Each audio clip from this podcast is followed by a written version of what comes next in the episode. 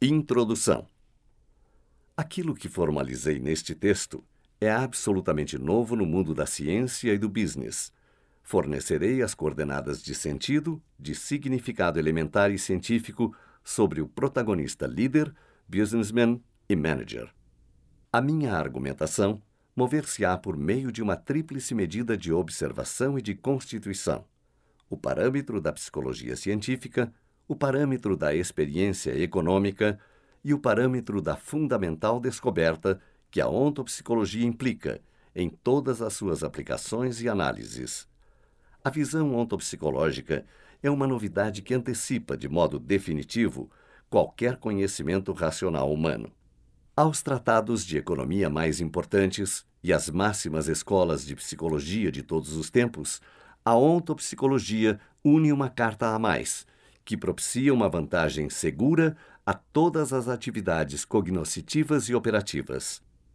Esta ciência descobriu o desenho, a forma base que a vida mesma opera no interior das próprias células, das próprias individuações. É um conhecimento científico que entrou no núcleo do primeiro fazer-se da inteligência do homem. O desenvolvimento deste tema sobre a liderança e sobre a formação do líder consta de três momentos. 1. Um, análise e apresentação da figura do líder. Quem é, o que deveria ser, quais conhecimentos deveria ter. 2. Como se pode ajudá-lo psicologicamente.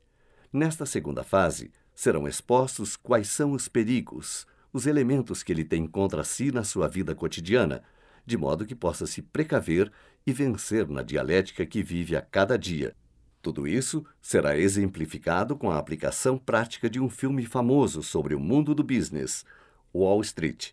Por meio deste, será possível fazer a análise de um grande homem de negócios e colher o porquê de alguns vencerem e outros perderem. 3. A passagem do manager ao ISO Master. Todos os três pontos serão relacionados constantemente a exemplos concretos com o objetivo de mostrar que aquilo que ensino não é pura teoria, mas algo vivido continuamente pelo líder. Portanto, será uma escola viva.